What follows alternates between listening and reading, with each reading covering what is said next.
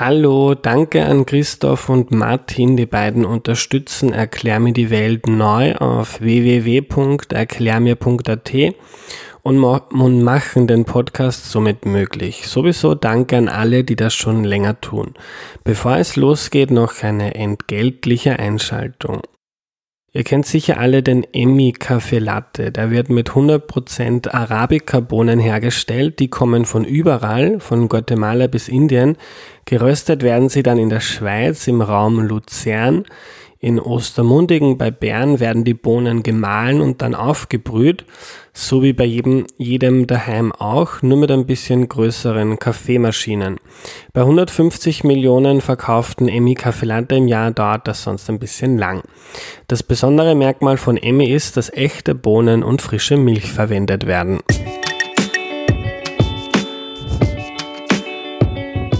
Hallo, ich bin der Andreas und das ist Erklär mir die Welt, der Podcast, mit dem du die Welt jede Woche ein bisschen besser verstehen sollst.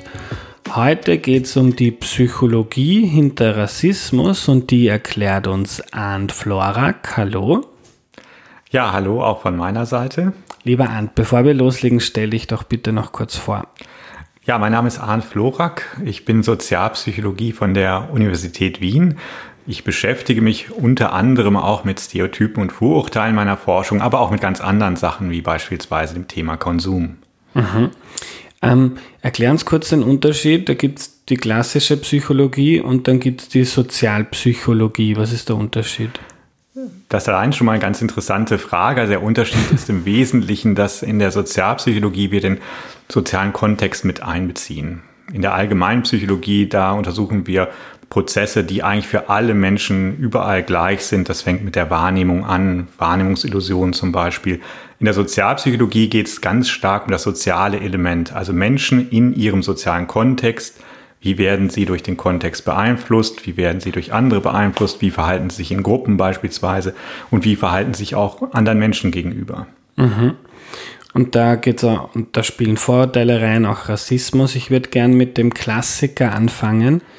Ähm, es gibt viele Studien zum Thema Job, Wohnung, ähm, wenn jemand sich mit äh, dunkler Hautfarbe, vielleicht mit einem Kopftuch bewirbt, wenn man vielleicht am Telefon mit einem Akzent spricht. Äh, so eine Studie hast du auch in deinen Vorlesungsfolien, die du mir im Vorhinein freundlicherweise geschickt hast. Wenn man eines dieser Dinge erfüllt, dann kann man sich relativ sicher sein, dass die Wahrscheinlichkeit für eine positive Antwort deutlich geringer ist. Warum ist das so? Ja, das ist eigentlich eine ganz interessante Frage, weil das gar nicht so selbstverständlich ist, weil wir über viele Jahre das vielleicht auch ein bisschen verdrängt haben, selbst in der Wissenschaft, dass Stereotype und Vorurteile noch so deutlich sind im Verhalten auch. Und woran liegt das? Das liegt daran, dass Menschen versuchen, schnelle Urteile zu treffen und dabei auf Nummer sicher gehen wollen. Und dann nutzen sie ihre Erwartungen über das, was eigentlich normalerweise mit sozialen Gruppen verbunden ist. Und dann verbinden sie eine bestimmte soziale Gruppe zum Beispiel damit, dass sie vielleicht nicht so finanzkräftig ist und vielleicht die Miete nicht bezahlen kann irgendwann. Das hat dann gar nichts mit der einzelnen Person zu tun, sondern das sind Dinge, die sie in der Umwelt gelernt haben, obwohl sie natürlich in vielen Fällen überhaupt nicht zutreffend sind. Aber das Wichtige ist, sie treffen Einzelpersonen und in diesem Fall haben wir dann eine Diskriminierung vorliegen. Mhm.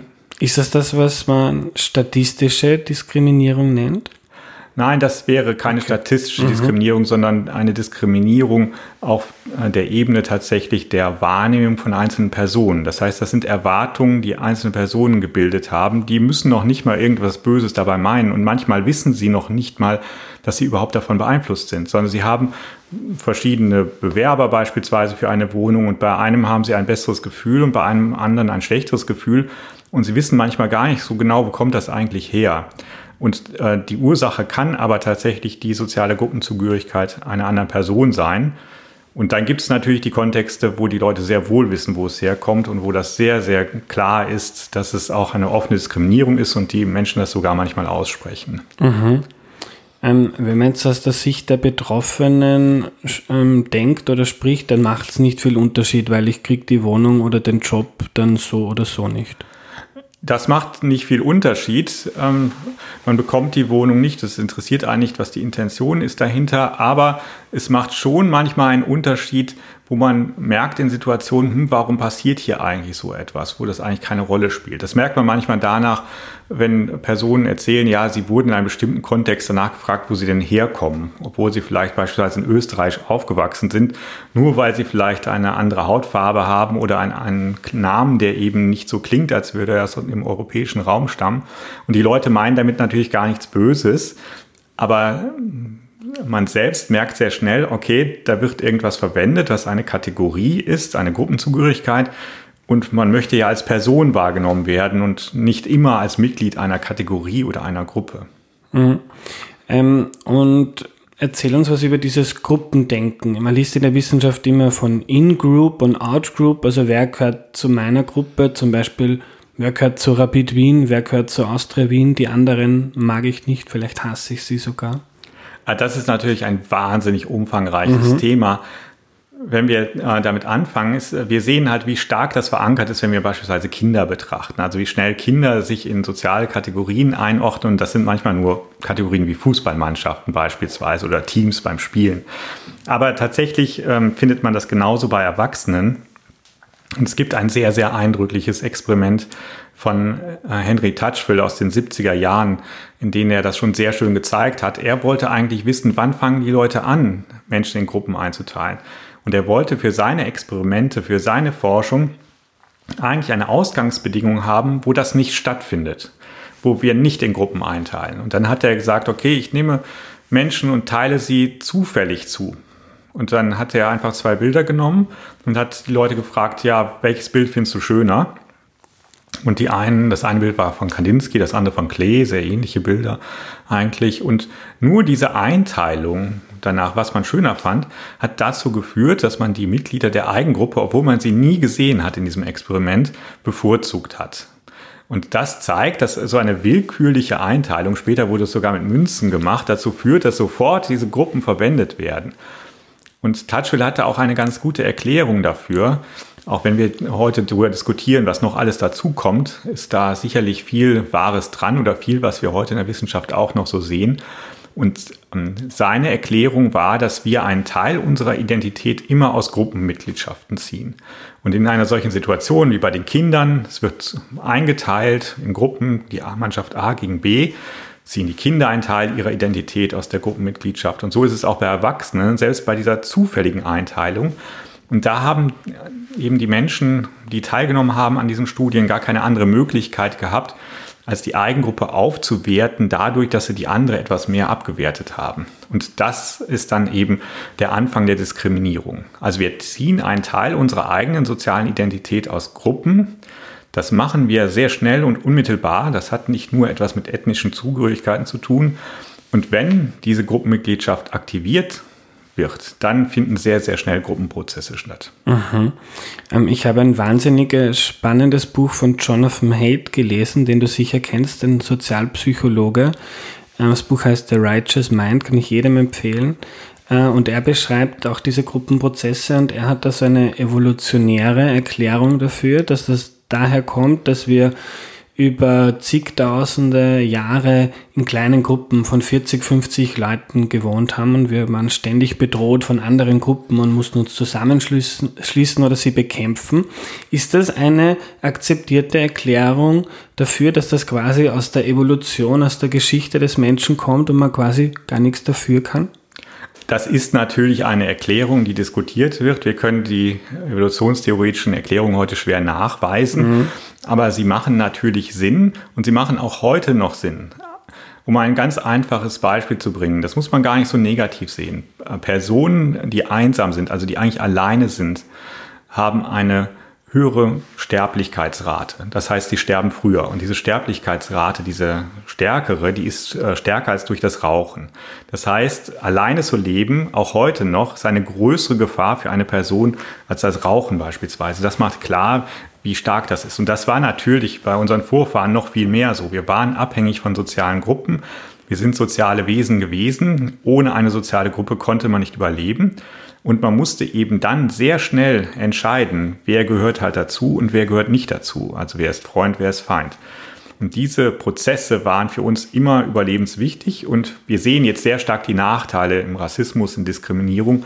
Aber es hat natürlich auch wahnsinnige Vorteile, weil wir uns einsetzen für die Gruppe. Wir tun etwas für die Gruppe, wir tun etwas für andere. Das gehört genauso mit dazu. Und wenn wir jetzt über Rassismus reden, dann ist da ein Aspekt, dass dieses Gruppendenken aktiviert wird, quasi weiß gegen schwarz zum Beispiel. Richtig, das ist eine ähm, extreme Form, dass wir mhm. diese Kategorisierung in weiß oder schwarz, wir, die anderen auch verwenden.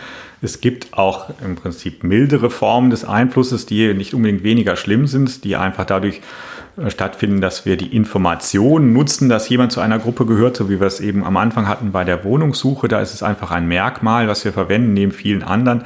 Aber je stärker diese Kategorie angestoßen wird, desto stärker sehen wir Gruppenprozesse und desto gefährlicher kann das auch werden für Gesellschaften. Das sehen wir eben gerade jetzt in den USA ganz aktuell, wo das Wir gegen die anderen ähm, aktiviert wird und äh, dann äh, setzt man sich auch kollektiv für die Gruppe ein, mit dem Ziel natürlich Veränderungen zu bewirken. Und äh, das ist äh, jetzt eben auch eine ganz wichtige Situation, die wir auch in Europa haben wenn wir jetzt die Krise vielleicht irgendwann überwunden haben, dann gibt es Ressourcen zu verteilen, die knapp sind. Und wenn wir dann eben dieses Wir gegen die anderen haben, auch innerhalb eines Landes, dann ähm, kommt es schnell zu kritischen Situationen. Mhm. Ähm, kann, man da, kann man die Menschen danach unterscheiden, wie stark sie in diesen Schemata denken? Also gibt es Menschen, die weniger Vorurteile haben aufgrund ihrer Persönlichkeit, Sozialisierung, Menschen, die mehr davon haben?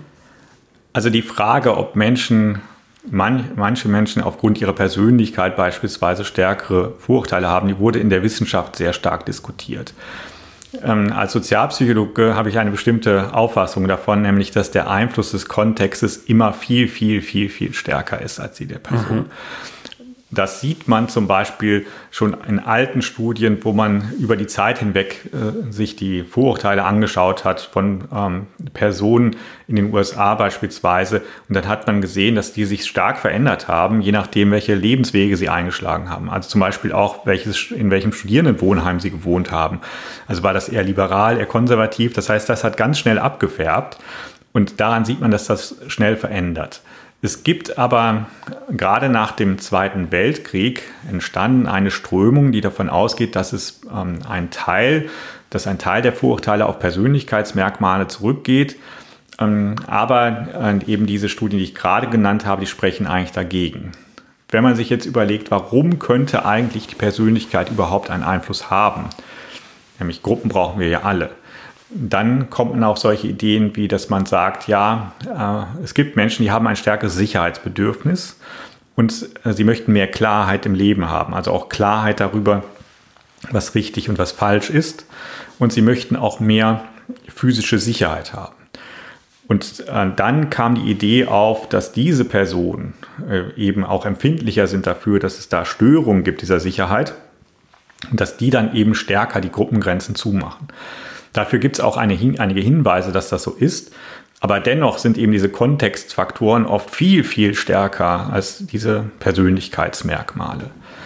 Und wenn wir jetzt über diese Persönlichkeitstheorien äh, sprechen, dann müssen wir auch über die autoritäre Persönlichkeit sprechen, die auf Adorno zurückgeht.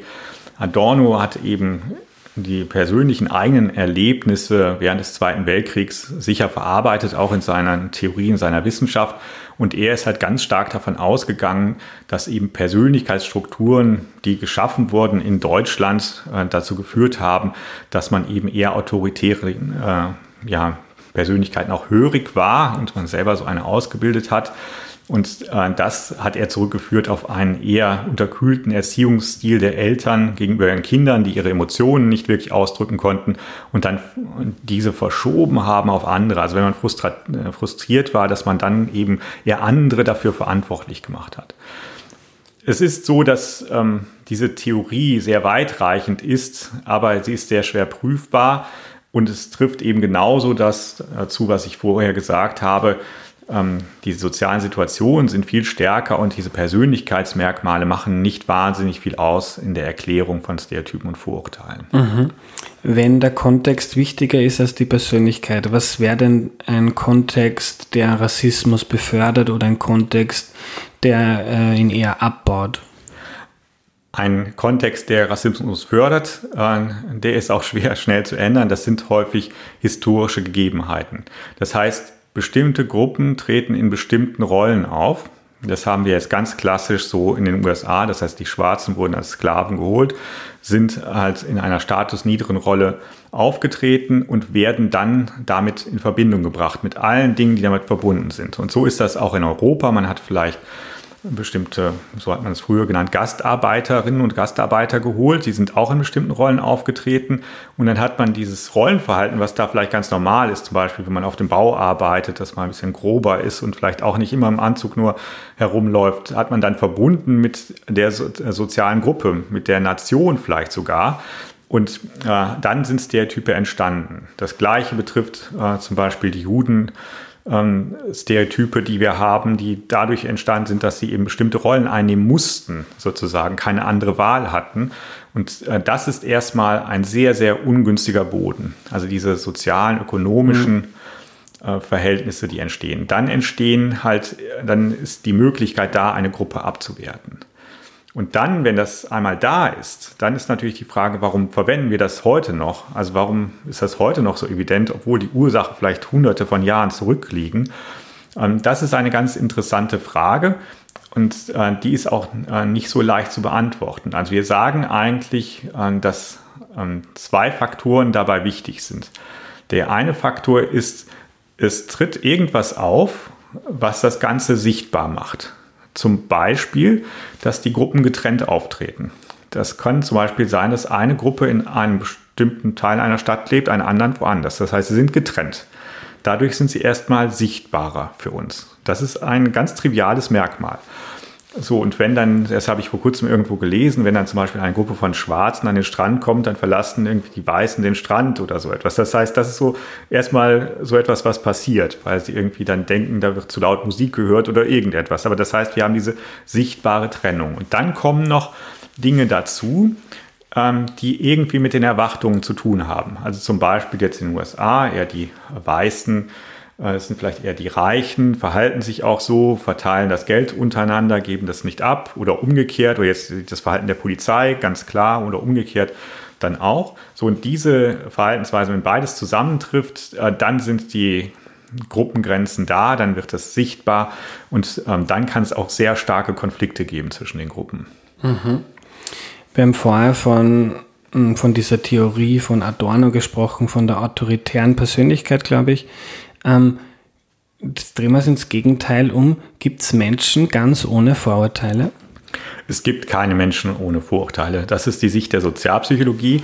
Wir müssen uns da manchmal den Vorwurf machen lassen, dass wir Vorurteile normalisieren. Und das heißt aber nicht, dass wir Rassismus normalisieren. Das ist eine ganz, Rassismus ist die Herabwürdigung anderer Menschen.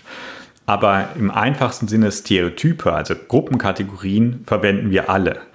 Das muss noch nicht mal negativ sein. Ich kann auch positive Stereotype haben. Also ich kann zum Beispiel das äh, Stereotyp haben, äh, dass äh, junge Menschen sehr liberal und aufgeschlossen sind und nett und hilfsbereit oder dass eine bestimmte soziale Gruppe aus einem bestimmten Land irgendwie fantastisches Essen zubereitet oder sowas. Das heißt, diese Erwartungen sind erstmal trivial und müssen gar nicht unbedingt negativ sein. Und die haben wir tatsächlich alle. Es ist aber nicht so, dass wir ähm, alle eine Herabwürdigung anderer Menschen zeigen im Sinne von Rassismus, weil das ist eine Komponente, die ganz stark dazugehört. Und manchmal ist es sogar so, dass ähm, wir ganz klare Überzeugungen haben der Gleichheit von Menschen und dass wir dann in manchen Situationen unsere eigenen Vorurteile spüren und uns das gar nicht so wohl ist. Wir sprechen ja auch von aversivem Rassismus weil das aversiv für uns selber ist. Also sehr unangenehm für uns selber, wenn wir das merken. Aversiv heißt, man will es nicht haben, man will es abwehren, oder? Richtig, man will es mhm. abwehren und möchte es nicht haben. Und es ist unangenehm. Und äh, das ist so wie, wenn man irgendwo mal einen Scherz gemacht hat und dann merkt man, oh, das war jetzt aber gar nicht angemessen. und es ist einem so rausgerutscht. Oder äh, das sind manchmal ganz andere Sachen. Also man kommt vielleicht, seine Studierende kommt ins Seminarraum und setzt sich etwas weiter weg von einer Person und merkt dann hinterher, oh, das habe ich jetzt gemacht, weil die Person eben vielleicht dieser Gruppe zugehört. Und mhm. ähm, das ist, wenn man das dann, wenn einem das bewusst wird, ist das dann den Personen, die diese Gleichheitsgrundsätze sehr stark verinnerlicht haben. Und die gibt es, viele davon, ist es dann unangenehm. Aber wir haben das häufig gelernt im Laufe unserer Sozialisation durch die Medien, durch unsere sozialen Umwelten. Und dieses äh, Gelernte ist immer noch da. Mhm. Ich habe, ich glaube, das war vor mehr als zehn Jahren mal online. Eine Uni hat so einen Implicit Bias Test ähm, online gestellt und da sieht man Bilder von weißen, schwarzen, Latino-Menschen immer wieder mit anderen Symbolen und irgendwie wird das dann ausgewertet, habe ich einen Bias oder nicht. Und bei mir ist dann damals, und ich sehe mich eigentlich immer schon als sehr weltoffene Menschen, bei mir ist dann herausgekommen, ich habe einen negativen Bias gegen schwarze Menschen. Da war ich ganz erschreckt. Ich, ich doch nicht. Aber auch in der Studie, in der du mir, die du mir im Vorfeld geschickt hast, ähm, ist von diesen Tests äh, die Rede und da kommt, glaube ich, heraus, dass 70 Prozent der Menschen, die so Tests machen, ähm, einen Bias, also eine implizite Ablehnung oder eine negative Haltung haben, die sie eigentlich gar nicht so bewusst ausleben, aber irgendwie aufgrund der Umwelt, der Sozialisierung ist sie trotzdem in uns drinnen. Ja, das ist ein äh, ganz interessantes Verfahren, was du da beschreibst. Ich habe das interessanterweise zu Zeiten meiner Dissertation, da wurde das gerade erst entwickelt, mhm. auch verwendet und kenne es daher sehr gut in den unterschiedlichsten Varianten. Und es ist auch ein sehr gutes Beispiel für Wissenschaft. Und man muss immer sehen, was macht dieses Verfahren. Wenn ich das mal ganz einfach so erklären kann, ist es eigentlich so, dass in einer Variante des Verfahrens man zunächst die Aufgabe bekommt, irgendwie positive Bilder einzuteilen danach, ob sie und negative, ob sie positiv oder negativ sind. Man hat zwei Tasten, sehr einfach. Und dann kommen beispielsweise Bilder von Schwarzen und Weißen und man muss auch einfach nur einteilen, ähm, ist das positiv, äh, nicht positiv, negativ, sondern sind die schwarz oder weiß. Das ist eine sehr einfache Aufgabe. So, dann wird diese Aufgabe aber kombiniert. Das heißt, man verwendet dann zum Beispiel in einem Durchgang die gleiche Taste für schwarze und negative Bilder und auf der anderen Seite für weiße und positive. Und das wird aber auch mal herumgedreht. Und was uns dann immer sehr leicht fällt, das ist übrigens sogar manchmal bei Schwarzen selber so, interessanterweise, ähm, dass äh, es uns viel leichter fällt, wenn die Weißen sozusagen auf der positiven Taste sind und die Schwarzen auf der negativen Taste. Wir stecken die äh, Leute sozusagen schnell in diese Kategorien.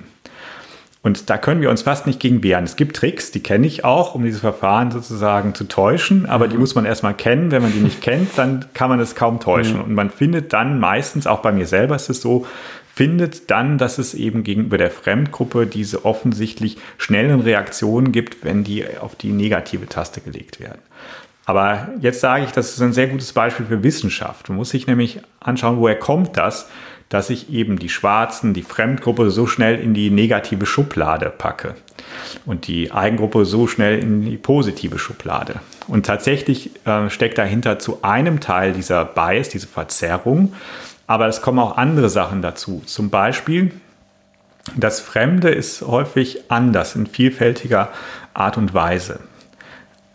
Das Negative ist auch anders in vielfältiger Art und Weise. Das heißt, wir haben Dinge, die haben wir fast überall, nämlich in unserer Umwelt, bei uns. Und äh, wir finden uns auch meistens einigermaßen positiv und auch unsere Umwelt. Und da passt das gut zusammen. Und das andere ist irgendwie anders. Das heißt, äh, das können wir schnell zusammenpacken. Wir könnten aber auch andere Dinge, die irgendwie anders sind, schnell in eine Schublade zusammenpacken. Und das heißt, dieser Bias kommt nicht nur daher, dass ich eine negative Einstellung habe gegenüber anderen, sondern auch daher, dass sie zwei Merkmale haben, also das Negative und das Anderssein, die gut zusammenpassen. Und ähm, diese, dass das so gut zusammenpasst, hat natürlich in unserer echten Umwelt auch Relevanz. Aber für die Forschung jetzt heißt das, dieser Bias, den man da misst, kommt zum einen dadurch zustande, dass da willkürlich eigentlich Dinge zusammenpassen. Man könnte auch sagen, zum Beispiel mit schwarze und äh, irgendwie künstliche Worte oder so, die man nicht kennt, dann würden die auch besser zusammenpassen. Es kommt aber auch zum Teil dieser echte Bias darin vor und das haben wir zum Beispiel darin gesehen in einigen Studien, wenn wir Dinge genommen haben, die überhaupt nicht mehr negativ sind, wie Schokolade beispielsweise. Und dann findet man immer noch äh, für die, die Präferenz für die, die man lieber isst, sozusagen in diesem Verfahren. Und es liegt nicht nur an dem, was ich gerade besprochen habe. Aber man muss sich, und das ist, glaube ich, wichtig, sehr, sehr genau anschauen, was man da macht. Und man darf nicht zu schnell sagen, so alle Menschen sind Rassisten oder mhm. alle Menschen werten andere immer ab. Ähm, das muss gar nicht unbedingt so sein. Es ist ein Teil der Wahrheit mhm. da drin, aber es ist vielleicht auch nicht ganz so extrem, wie wir das da manchmal in den Zahlen sehen. Ja.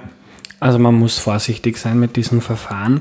Ähm, aber trotzdem, glaube ich, kann man sagen, ähm, dass Psychologinnen und Psychologen beobachten, dass sich ähm, westliche Gesellschaften weg von offenem Rassismus, also ich will nicht, dass ein Schwarzer mein Nachbar ist oder meine, mein, meine Tochter heiratet, hin zu diesen subtilen Formen von Rassismus sich entwickelt. Genau so ist es und das sind jetzt in den USA beispielsweise die Erfolge der Bürgerrechtsbewegung in den 60er Jahren, die da ganz stark zu beigetragen haben.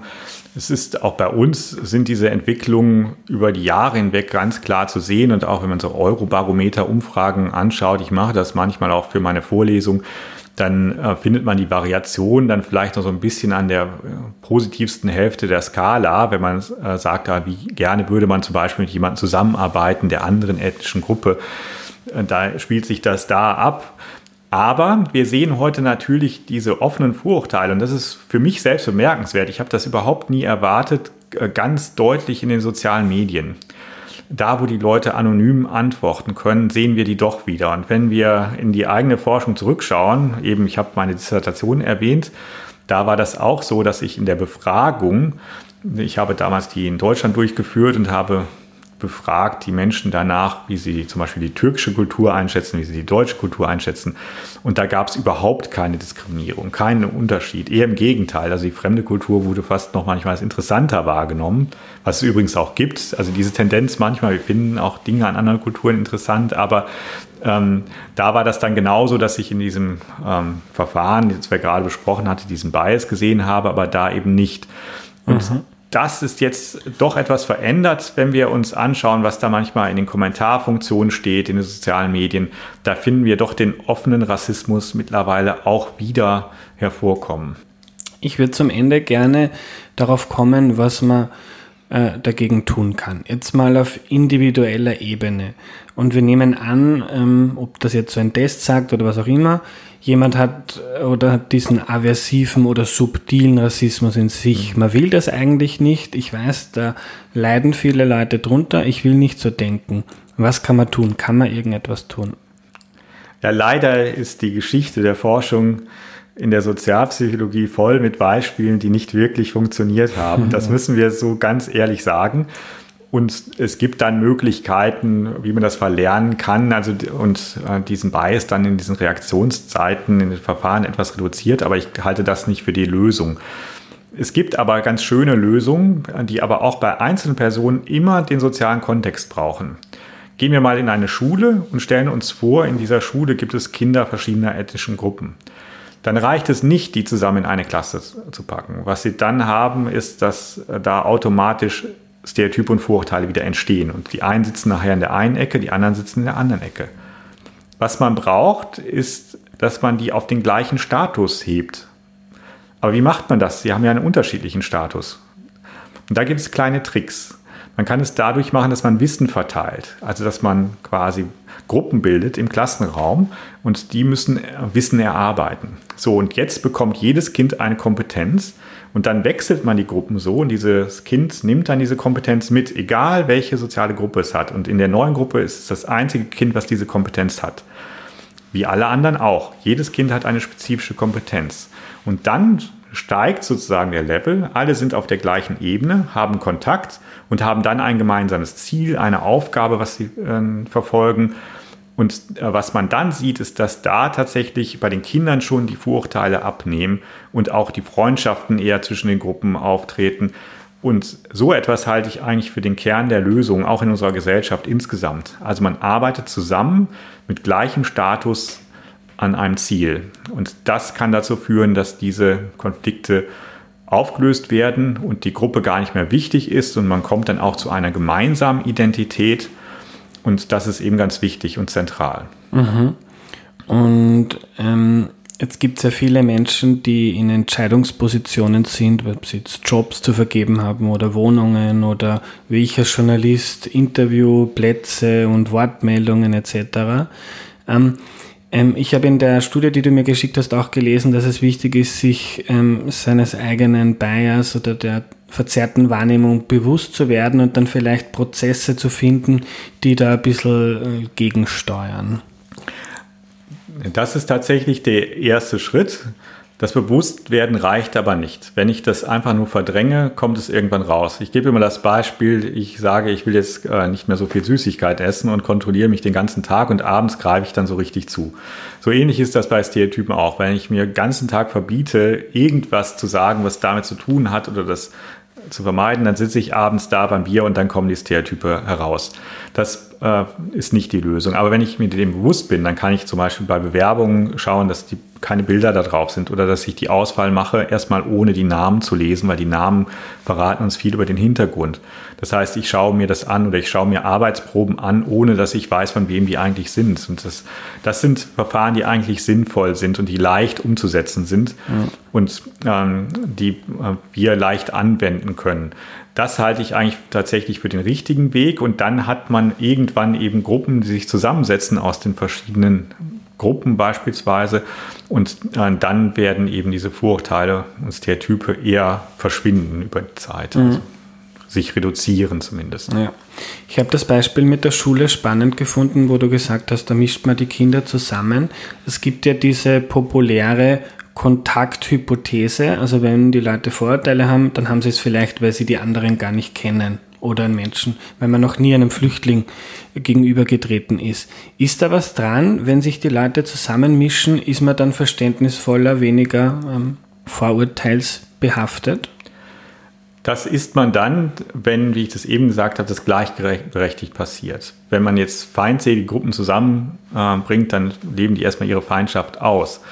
Aber es ist tatsächlich so, wenn man sich einfach mal Landkarten anschaut, dann könnte man Landkarten von Vorurteilen bilden und man könnte Landkarten bilden, äh, wo denn eigentlich zum Beispiel die Personen leben, gegenüber die man Vorurteile hat. Zum Beispiel Immigranten, Flüchtlinge. Und dann wird man fast in jedem europäischen Land finden, dass in den Gebieten, wo weniger Flüchtlinge leben oder fast gar keine, die höchsten Vorurteile vorliegen das findet man schon innerhalb von Wien. Also das heißt, äh, so dass wenn, wenn Sie das hier, wenn äh, man das hier anschauen würde. Und das ist, das zeigt ja schon etwas, dass da dran, da etwas dran ist. Jetzt kann man natürlich sagen, ja gut, die Menschen mit Vorurteilen, die ziehen eben nicht in bestimmte Gebiete und finden sich eher in anderen und die anderen sind eher offen. Das heißt, ähm, auf der Ebene hat man das in viele Richtungen. Aber in der Sozialpsychologie haben wir eben diese Kontakthypothese umfassend untersucht und man findet eben immer, Kontakt alleine reicht nicht. Kontakt muss stattfinden auf einer gleichen Ebene und am besten, so wie ich es eben gesagt habe, wenn man das gleiche Ziel erreicht und wenn der Status gleich ist. Das ist das Zentrale. Mhm. Ich würde zum Ende gerne noch eine einen größeren Bogen spannen, weil man könnte jetzt oder man wird wahrscheinlich ein bisschen desillusioniert sein, wenn man ähm, versucht, gegen das anzukämpfen und man merkt, wie kompliziert, äh, wie viele komplizierte Prozesse da in uns und in unserer Gesellschaft ablaufen. Aber so ganz grundsätzlich, grundsätzlich wenn wir wieder evolutionär anfangen und, und früher in ganz kleinen Gruppen gelebt haben, dann sind ja über die Zeit auch, ähm, und da gibt es Menschen, die sagen, da haben Religionen viel dazu beigetragen, die erstmal dazu geführt haben, dass ich nicht mehr das Gefühl hatte, wir, das sind wir in unserem Dorf, sondern das sind wir Christen überall und merkt man heute auch, viele Menschen, die armen Christen in Äthiopien und so weiter, der ist ein Teil von mir. Und dann ähm, sind in der Geschichte viele schlimme Dinge passiert und irgendwie Menschenrechte sind entstanden. Und man versucht, dass man quasi die die Gruppe, der Gruppe ist, ich bin ein Mensch und ich bin ein Bürger dieser Welt. Äh, und dann habe ich ja mal ähm, in einem Text ein ganz interessantes Beispiel gelesen. Der meinte, mit Rassismus ähm, hört es dann auf, wenn, wenn uns Außerirdische bekämpfen, weil plötzlich sind wir dann eine Gruppe, wir Weltbürger, gegen die Aliens da draußen. Ist es so schwierig, ist es so schwierig, dieses Gruppendenken ähm, und das negative Gruppendenken, von dem Menschen diskriminiert werden, wegzukriegen, dass uns wirklich nur Außerirdische helfen können?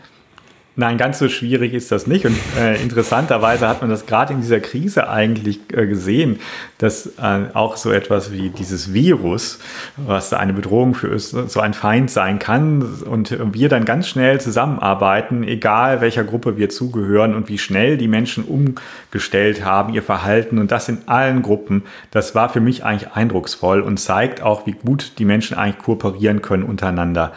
Und äh, wir müssen halt aufpassen, dass wir das eben weiter fortführen und dass wir das jetzt wieder nicht aufbrechen und nicht bestimmte Gruppen beispielsweise wieder verantwortlich machen dafür, dass dieser Virus aufgetreten ist. Aber das hat für mich ganz klar gezeigt, wie schnell das auch gehen kann, dass alle an einem Strang ziehen und man kaum irgendwie als die echte Bedrohung da war, Beschwerden gehört hat. Und das ist, glaube ich, eine ganz zentrale Botschaft, die man aus dieser schwierigen Zeit auch lernen kann, dass das schnell gehen kann, dass man das beachten muss und dass man das eigentlich weiter durchzieht.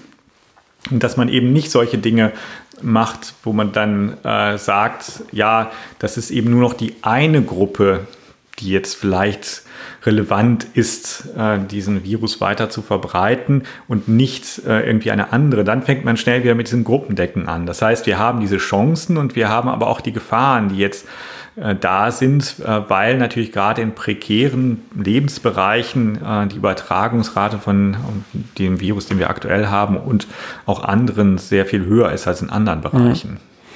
Ähm, und letzte Frage, wenn ich dich richtig verstehe, dann ist die Antwort nicht jetzt diese Gruppen wegzukriegen, weil das geht nicht, so funktioniert der Mensch, sondern dass man, und es gibt viele Untergruppen, du gehörst zu den Intellektuellen, die Professoren, dann gibt es die Künstler, dann gibt es die Hackler, äh, die Lehrer, dann gibt es die Schwarzen, die Weißen, die Reichen, die Armen, die Gruppen gibt's und wir denken in diesen Schemata, aber die Idee wäre oder das gesellschaftspolitische Ziel wäre, eine große Gruppe zu finden, jetzt sagt die Österreicher oder wir Europäer oder wir Weltbürger und wir denken und, und auch wenn man Teil verschiedener Gruppen ist, ist man Teil einer größeren mhm. Gruppe. Das wäre das Ziel. Das ist ein Ziel, das man haben kann, dass man eben sagt, die Menschen, die beispielsweise in Österreich leben und dann alle einschließt, und äh, eben nicht bestimmte ausschließt, was ganz schnell passiert. Mhm. Ähm, das ist ein Punkt. Und ähm, auch wenn man sich eben seine Lebensumwelt anschaut, dass man sich, ähm, dass man da eben eher Möglichkeit hat, auch viele Leute aus anderen Gruppen zu treffen, aus anderen sozialen Schichten. Und da hat man dann Kontakt auf einer persönlichen Ebene, wo die Gruppe überhaupt keine Rolle spielt. Wir gehören zu unendlich vielen Gruppen. Ich kann Fußballfan sein, ich kann ein bestimmtes Essen präferieren, ich gehöre zu einer Statusgruppe, sozialen Status. Das heißt, ich gehöre zu vielen Gruppen, aber wenn ich einen solchen direkten Kontakt habe, wo ich mich vielleicht unten mit jemandem unterhalte, der dann gerade zufälligerweise neben mir sitzt, äh, dann ist das auf einer persönlichen Ebene und dann lerne ich natürlich auch gleichzeitig wieder viel auf, über andere Gruppen, was dann nicht nur über die Medien passiert, über was, was ich dann sehr entfernt wahrnehme. Und diese beiden Elemente, also jetzt zusammen zu arbeiten. Alle gehören dazu und alle kriegen die gleiche Krankenversorgung und alle werden einigermaßen unterstützt und arbeiten mit einem, einem Ziel zu. Ähm, das halte ich für wichtig. Und das Zweite ist eben auch diese Ebene des persönlichen Kontakts, die eben einfacher ist, wenn man schon bei den Kindern in der Schule ähm, eben verschiedene Gruppen vertreten hat in den Schulklassen. Mhm. Danke für deine Zeit, Ant. Sehr gerne.